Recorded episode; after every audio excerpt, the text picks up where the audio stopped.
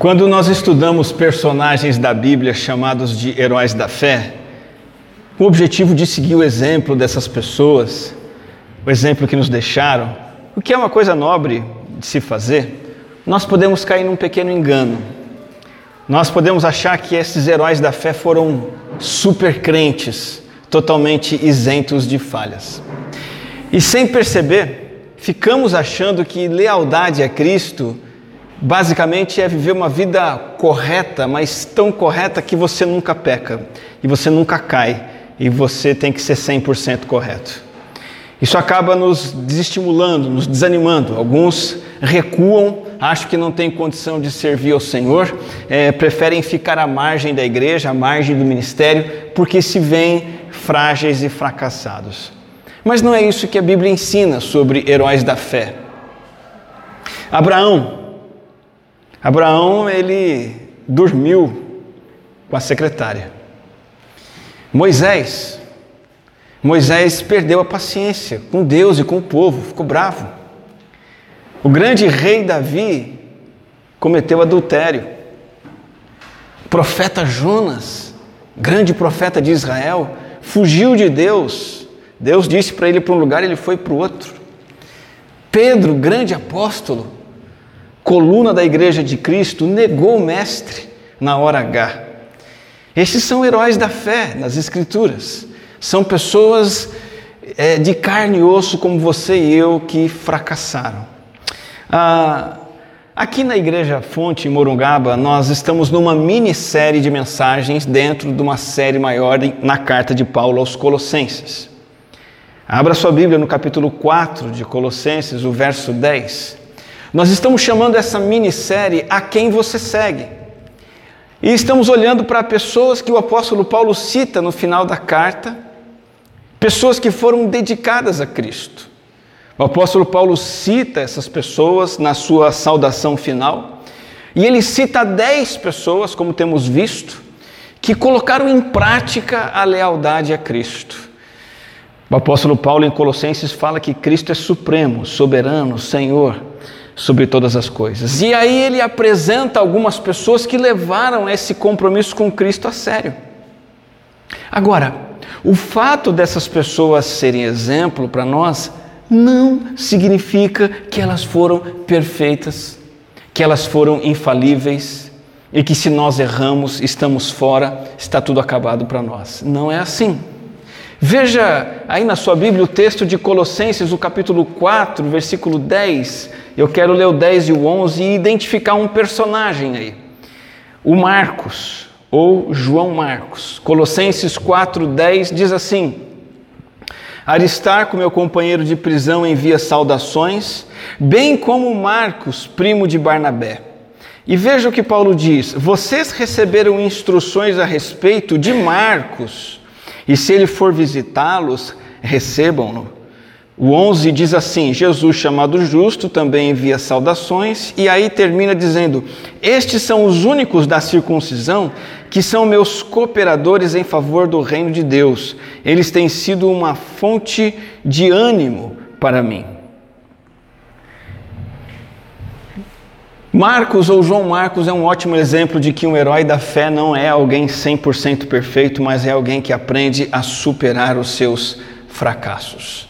Esse é o tema que eu trago para nossa reflexão nessa noite. O cristão que supera seus fracassos é Marcos, é João Marcos, é você, eu, somos cada um de nós. Um breve relato sobre este servo do Senhor. Começando com os primeiros momentos da vida cristã dele, João Marcos era um judeu lá de Jerusalém e parece que a mãe dele, Maria, morava em Jerusalém e foi uma das primeiras convertidas ao cristianismo. E ela recebia a igreja na casa dela, ela reunia cristãos. E esse Marcos é primo também de Barnabé e ele se tornou cristão também, provavelmente através do apóstolo Pedro. Pedro chama Marcos de filho na fé. E ele se torna um companheiro próximo de Pedro e de outros, outros homens de Deus, como nós vamos ver aqui. Uh, lá em Atos 12 diz assim, né? Que Pedro, ele estava preso, tá? E aí Deus libertou Pedro da prisão E aí, quando ele sai da prisão, ele cai em si e diz: Agora sei, sem nenhuma dúvida, que o Senhor enviou o seu anjo e me libertou das mãos de Herodes e de tudo que o povo judeu esperava. Percebendo isso, ele se dirigiu à casa de Maria, mãe de João, também chamado Marcos, onde muita gente se havia reunido e estava orando. A partir desse versículo, o João Marcos vai ser citado eh, em Atos é, algumas vezes é como alguém importante na obra e no ministério do Senhor. A gente vai descobrir em Atos e no Novo Testamento que esse Marcos ele se engajou no ministério. Ele atua como auxiliar ministerial do próprio Paulo e de Barnabé numa viagem missionária e colabora com o apóstolo no, no, ministério em Chipre, um local onde ele foi pregar o evangelho. Lá em Atos 13 diz assim: Olha, enviados pelo Espírito Santo, desceram a Seleucia e dali navegaram para Chipre. Chegando em Salamina, proclamaram a palavra de Deus nas sinagogas judaicas. João estava com eles como auxiliar. A palavra auxiliar, João é chamado de auxiliar dá a entender muito mais do que alguém que apagava e acendia as luzes da igreja, por assim dizer. A palavra auxiliar significa que ele era um auxiliar na palavra, que ele era um assistente de ensino. Inclusive, o auxiliar na, no judaísmo, ele era um assistente de ensino na sinagoga. E é bem provável que uma das funções do Marcos fosse, junto com a equipe, participar da tarefa de pregação e ensino. Ele evangelizava também e ele ensinava também. Ele tinha uma função muito importante. Entretanto, João Marcos ele vai pisar na bola. João Marcos vai abandonar o ministério. Você vê, você vê que ele foi trabalhar com Paulo e Barnabé em Chipre, mas aí depois a viagem continua e ele abandona o grupo. O texto diz assim: de Pafos, Paulo e seus companheiros navegaram para Perge, na Panfilha, e João, esse João é o João Marcos, tá? João os deixou ali e voltou para Jerusalém. Provavelmente por causa das dificuldades que o ministério apresentou, ele não suportou aquilo naquele, naquele momento. Mas o fato é que, seja qual for a razão que João Marcos apresentou, ou ele cansou, os problemas foram grandes demais, Paulo apóstolo não aceitou aquilo. Algum tempo depois, quando estavam se preparando para um novo trabalho missionário, veja o que aconteceu. O texto diz assim: Algum tempo depois, Paulo disse a Barnabé: Voltemos para visitar os irmãos em todas as cidades onde pregamos a palavra do Senhor, para ver como estão indo. Barnabé queria levar João, também chamado Marcos, mas Paulo não achava prudente levá-lo, pois ele, abandonando-os na Panfilha, não permanecera com eles no trabalho. Paulo se recusa a levar este jovem em uma segunda viagem missionária pelo motivo simples: ele tinha pulado fora do barco anteriormente. E agora, para Paulo, ele tinha que ficar de fora. Você já percebeu que Barnabé pensava um pouco diferente? Já acreditava um pouco mais em segundas chances e queria o jovem ministro no trabalho. E sabe o que, que essa diferença de opinião de Paulo e Barnabé gerou? A Bíblia diz o seguinte: tiveram um desentendimento tão sério que se separaram. Teve um racha na equipe ministerial. Barnabé, levando consigo Marcos, navegou para Chipre, mas Paulo escolheu outra pessoa, o Silas, e partiu encomendado pelos irmãos à graça do Senhor. Marcos então se converte, se engaja no ministério, assume uma posição importante de ensino e fracassa. Pula do barco, desanima, desiste. Isso descreve a vida de todos nós aqui. Todos nós, de um jeito ou de outro, fracassamos ao longo da nossa vida com o Senhor, não é verdade? Nenhum de nós aqui é crente 100% perfeito, 100% íntegro, 100% disposto, 100% correto. A questão é que João Marcos nos ensina algo muito especial: o fracasso pode ser superado. A história não acaba aí. Algum tempo depois, tudo se resolveu. A firmeza do grande apóstolo Paulo é, é, era não permitir que Marcos continuasse no time missionário.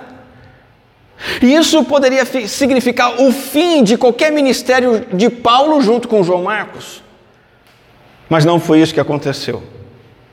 Quando Paulo escreve uma cartinha para Filemão, ele cita João Marcos e ele diz assim: Epáfras, meu companheiro de prisão por causa de Cristo Jesus, envia saudações, assim como também Marcos, Aristarco, Demas e Lucas, meus cooperadores. Numa perspectiva cronológica, isso aqui acontece depois do fracasso lá do início da viagem. Então, o João Marcos ele desaparece dos relatos bíblicos depois que ele vai com Barnabé para Chipre, mas aparentemente do nada Paulo cita ele, Paulo está em Roma, preso, e diz: ele é uma, um cooperador. Depois de ter caído em descrédito junto a Paulo, Paulo mesmo chama de um dos principais ajudantes. Ainda mais extraordinário do que Filemão, quando Paulo escreve para Timóteo, ele diz assim: traga Marcos com você, porque ele me é útil para o ministério. Nesse momento aqui que Paulo escreve para Timóteo, é a segunda prisão dele em Roma. E quem ele pede para estar com ele? Aquele sobre quem ele tinha dito: Eu não quero João Marcos. Ele pulou fora do barco. Mas agora ele diz: Traz João Marcos, porque ele é útil para o ministério. Isso só a graça de Deus faz, que nós cantamos hoje. Nós não somos cristãos que estamos nos apresentando diante de Deus como merecedores, como é, pessoas que desempenham um, um, uma moralidade tão grande que então Deus vai nos abençoando conforme nós merecemos. A graça de Deus que atua na nossa vida. Lá em 1 Pedro, capítulo 5, o apóstolo Pedro também fala, e ele diz assim: Aquela que está em Babilônia também eleita, envia saudações, e também Marcos, meu filho. A maioria dos estudiosos do Novo Testamento olha para esse versículo, inclusive, e tira daqui a seguinte conclusão: Como Marcos, depois de estar com Paulo, esteve também com Pedro, muito perto de Pedro, é, sendo chamado de filho de Pedro, associado a Pedro, enriquecido por Pedro, ele vai escrever o segundo evangelho do Novo Testamento, o Evangelho de Marcos. Inclusive, nos escritos pós-bíblicos, é isso que nós temos sobre Marcos. Então, quando encerra o cânon, no livro de Apocalipse, quando encerra a revelação inspirada e escrita de Deus, nós encontramos escritos históricos que contêm informações importantes. E tem um camarada do ano 130 depois de Cristo, quase 80, 70 anos depois dos episódios aqui de Atos, um camarada chamado Papias de Hierápolis. Ele diz que Marcos vai prosseguir no ministério junto com Pedro como tipo de um intérprete de Pedro, que compila o ensino de Pedro sobre a vida de Cristo, o Evangelho de Cristo, e ele então compõe o Evangelho de Marcos. Esse testemunho do Papias valida o quanta utilidade e autoridade teve Marcos na igreja primitiva. Papias também cita que João Marcos esteve ligado à plantação de igrejas numa região lá do mundo antigo chamada Alexandria. E a tradição da igreja cristã vai dizer que é, João Marcos foi martirizado por causa da sua fé e seus restos mortais foram transportados para Veneza, na Itália. Olhando para esse panorama histórico deste, deste personagem, nós entendemos que uma pessoa, e essa é a lição que tiramos, ela sempre pode superar os seus próprios fracassos. Você e eu sempre podemos superar os nossos próprios fracassos. Olhando de novo para o nosso texto em Colossenses e agora gastar os minutos finais dessa mensagem com ele, e relembrando o que lemos, e, e, e Paulo diz assim: a respeito de João Marcos já receberam instruções, se ele conseguir chegar até vocês, recebam ele bem. Ele é um dos da circuncisão que coopera pessoalmente comigo, ele tem sido meu consolo. Ele é citado como judeu, Isso é, um, é por ser da circuncisão, né? significa que ele é judeu. Isso é uma forma de elogio, porque um judeu, e repito isso, disse numa mensagem anterior, um judeu na época da expansão da igreja, ser associado a Paulo era praticamente escolher ser banido, porque os judeus odiavam Paulo. Mas João Marcos se tornou alguém que não vai abandonar o evangelho mais. A hesitação anterior de João Marcos lá em Chipre ficou para trás. É evidente que essa hesitação deu lugar a uma grande força. Há um homem que se tornou mais maduro e com o tempo ele demonstrou tal maturidade que até Paulo viu, puxa vida, ele fracassou. Mas ele superou o seu fracasso. E de novo eu cito 2 Timóteo 4:11, Paulo dizendo: "Ele me é útil para o ministério". Uma pergunta importante a ser feita aqui é o seguinte: como poderia ter acontecido essa restauração de João Marcos?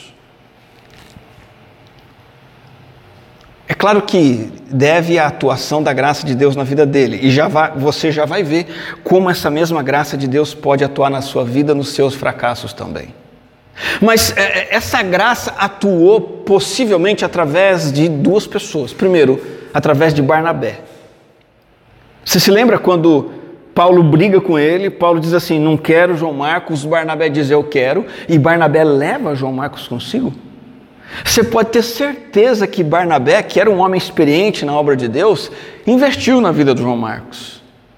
Falou: João Marcos, não é o fim, cara, vamos caminhar. O Deus de toda graça pode restaurar você, vamos prosseguir.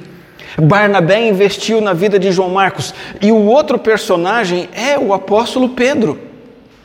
A Bíblia deixa muito claro que Pedro teve um relacionamento muito íntimo com Marcos.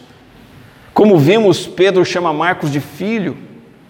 E é muito bonito imaginar que fracasso, a palavra fracasso para o apóstolo Pedro, era uma palavra muito conhecida. Se tem alguém que fracassou no Novo Testamento, foi Pedro. Ele fracassou abandonando Cristo, ele fracassou negando o Messias, dizendo três vezes: Não, eu não conheço esse aí, estou fora. Mas o Senhor o restaurou, e então ele sabia com o que ele estava lidando. E ele viu em João Marcos alguém igualzinho a ele, e influenciou João Marcos.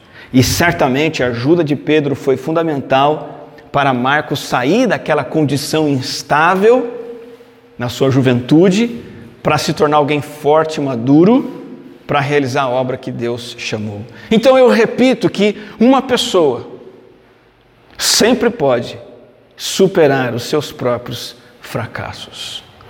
João Marcos é um exemplo que encoraja você e a mim.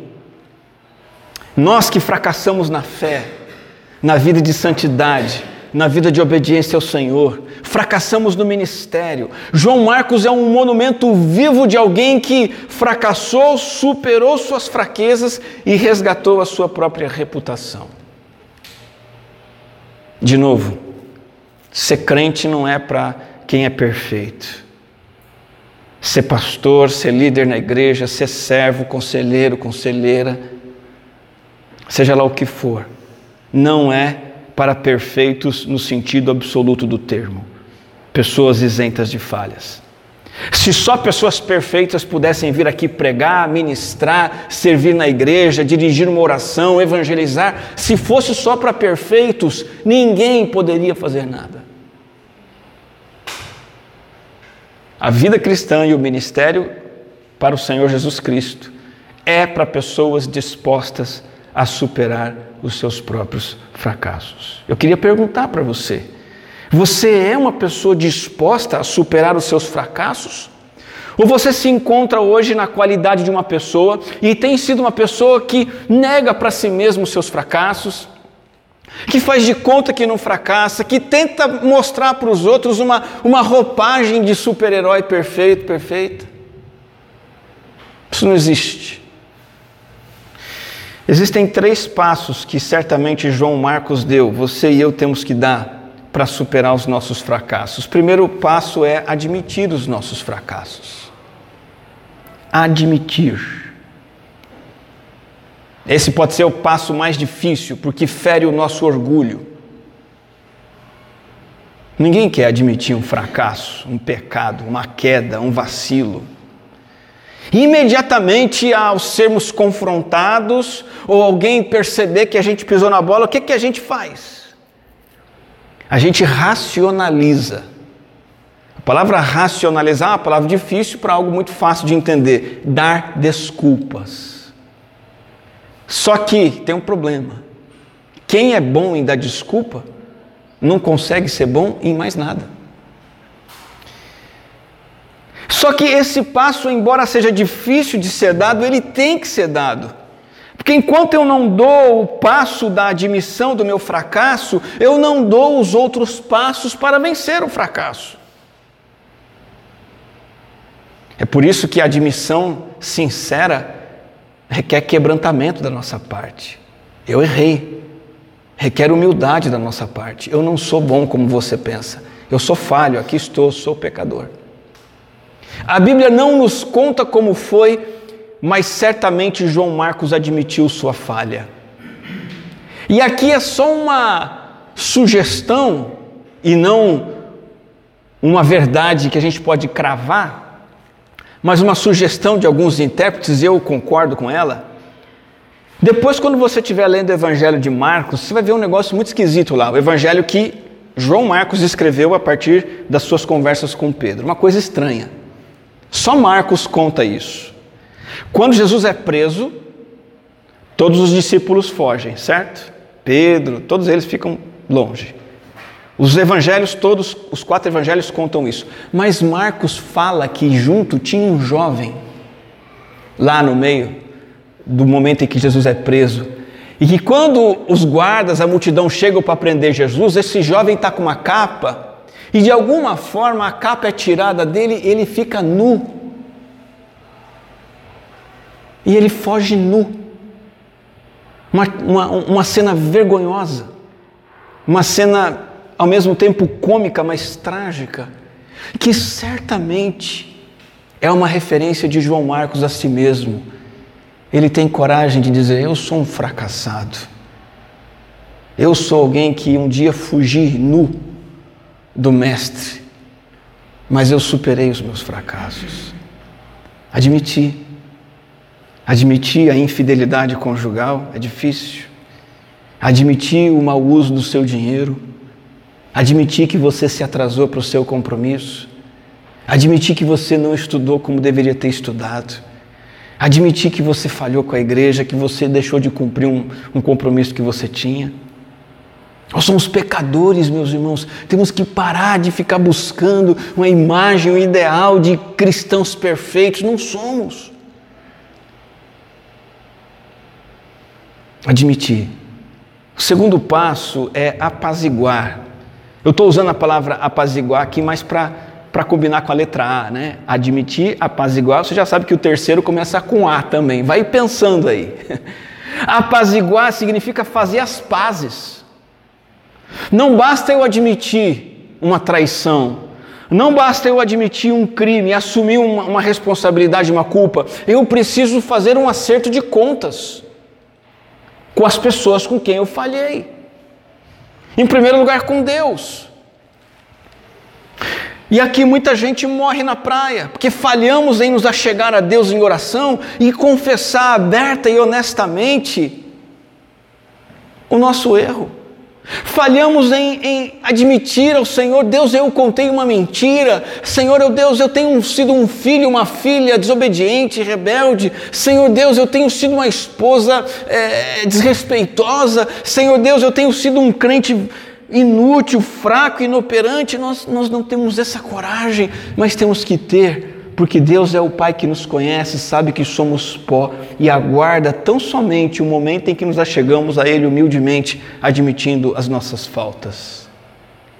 E quando admitimos, então podemos confiar no sacrifício substitutivo de Jesus Cristo. Podemos dizer ao Senhor com ousadia, porque Ele mesmo nos convida a isso: Senhor, eu fracassei, mas eu sei que a culpa do meu fracasso foi levada pelo Teu Filho na cruz do Calvário. Eu fracassei, eu sei que isso tem um preço para o Senhor, pois tu és santo e justo, mas esse preço foi pago pelo teu filho na cruz do Calvário. Apaziguar, assim, buscar o Senhor, pedir perdão, confessar e confiar que Cristo perdoa o nosso pecado e o nosso fracasso. Mas nós temos também que nos apaziguar com as pessoas a quem ofendemos.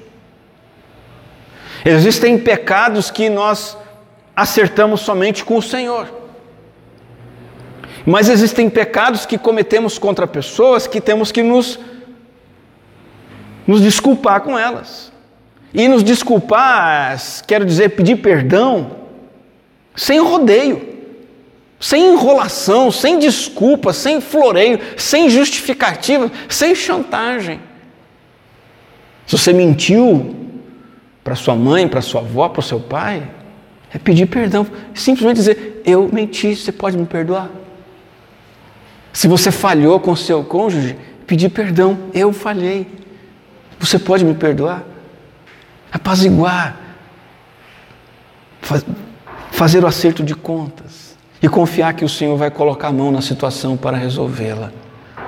O primeiro passo é admitir, o terceiro passo é apaziguar, o segundo passo é apaziguar e o terceiro e último passo é o aperfeiçoar. A verdadeira vitória sobre os nossos fracassos a verdadeira superação dos nossos fracassos depende de você admitir o seu fracasso, fazer o seu acerto de contas e aperfeiçoar-se. Por aperfeiçoamento eu quero dizer abandonar aquela prática fracassada e adotar uma nova prática correta correspondente. E é isso que o Evangelho nos convida a fazer. Quando você vê Paulo escrevendo suas cartas, em todas elas ele recomenda isso. Faça morrer o velho homem. Renove o entendimento, o coração de vocês nas Escrituras e se revista do novo homem. Abandone as velhas práticas e adote as novas. E isso só é possível para quem entende o Evangelho, crê no Evangelho e é afetado pelo Evangelho. Você percebe isso em João Marcos? Antes de ser restaurado do seu fracasso, ao fracassar, ele é um fujão, desqualificado, que ficou fora do time. Mas agora ele é citado várias vezes como alguém útil, comprometido, relevante e importante na obra do Senhor. Eu queria perguntar mais uma vez, para você pensar aí no teu coração agora. Qual é o seu fracasso hoje? Você diria que o seu fracasso hoje é na área conjugal? Um fracasso como cônjuge? Talvez o seu fracasso hoje seja um pecado sexual que você tem cometido, que você cometeu. Talvez o seu fracasso seja ter traído alguém, abandonado alguém. Talvez o seu fracasso seja algo mais simples, aparentemente. Você disse coisas que não devia para uma pessoa e ofendeu essa pessoa. Talvez o seu fracasso tenha sido uma escolha errada, você diz, puxa vida, não devia ter escolhido isso. Aplique esses três passos na sua vida, porque na graça de Deus, pelo poder da graça de Deus, nós sempre podemos superar os nossos fracassos. Admita, faça as pazes e aperfeiçoe e mude na dependência da graça do Senhor. Eu queria terminar esta reflexão falando para você do nome João Marcos e do que ele significa. O nome João Johannes significa Deus é gracioso. E Marcos, Marcos, significa grande martelo. A junção desses dois nomes nos ensina o seguinte: para que eu seja útil como um martelo, eu preciso de disposição e humildade para superar os meus fracassos na dependência de um Deus gracioso. Ninguém é útil para Deus, ninguém é um grande cristão, ninguém é um grande servo, uma serva de Deus, pelos seus méritos, batendo no peito e dizendo: Senhor, cheguei onde eu cheguei porque eu mereço. Eu vou entrar no céu porque eu fui um bom cristão. Eu, eu, eu posso pregar evangelho porque eu sou bom, porque eu sou correto. O meu casamento vai bem porque eu sou um excelente marido, uma excelente esposa. Que filho perfeito que eu tenho sido. Ninguém pode dizer isso. Davi não podia dizer, Abraão não podia dizer, Pedro não podia dizer, Jonas não podia dizer que eles eram bons o suficiente. Ninguém é. O que nós podemos dizer é: Senhor, me alcança com a tua graça. Me restaura pela tua graça. Porque o amor incondicional de Deus significa que os nossos fracassos não precisam ser definitivos. Eu queria conduzir você para a parte final desse nosso tempo de culto hoje, chamando para esse momento agora de todos nós juntos refletirmos no que mais importa nisso tudo, que não é João Marcos, não é o seu fracasso, não é a sua restauração. O que mais importa acima de tudo isso é o amor incondicional de Deus. Vamos gastar esses momentos finais nesse culto, exaltando o quanto Ele é espantosamente gracioso, admirável, louvável. O fracasso do filho pródigo, aquele da parábola do Evangelho de Lucas, o fracasso de deixar para trás o seu pai, o seu irmão, sua família, sua história, e, e mergulhar numa vida de pecado, e então ficar sem nada. O fracasso não foi o ponto final, porque ele conhecia o seu pai como um homem gracioso, bondoso e misericordioso. E por isso ele decidiu humilhar-se. Caindo em si, a Bíblia diz, ele admite o seu erro. Ele volta para fazer as pazes. E ele assume uma nova postura na casa do seu pai. O que, que brilha na parábola do filho pródigo? A atitude do filho pródigo? Não. Acima de, disso, o amor daquele pai. O filho confiou na graça e no amor do pai. Então ele reuniu forças e voltou, e foi bem recebido de braços abertos. Eu queria convidar você, nesse final de culto, louvar a graça do Senhor, a confessar ao Senhor a sua fraqueza nós vamos cantar essa canção que diz: Confesso a ti, Senhor, que fraco eu sou. Eu sou fraco, mas o Senhor é forte. Eu sou fraco, mas o Senhor tem poder. Eu me achego a ti sem nada para dar, mas o Senhor tem tudo para dar, tudo aquilo que eu preciso. Vem e ajuda-me, ó Deus. E então tudo que temos a apresentar ao Senhor, coração quebrantado, um coração humilde que Deus não rejeita. Vamos celebrar a graça de Deus nessa noite. E vamos pedir que o amor dele flua através das nossas vidas e que ele faça chover perdão e graça em nossos corações.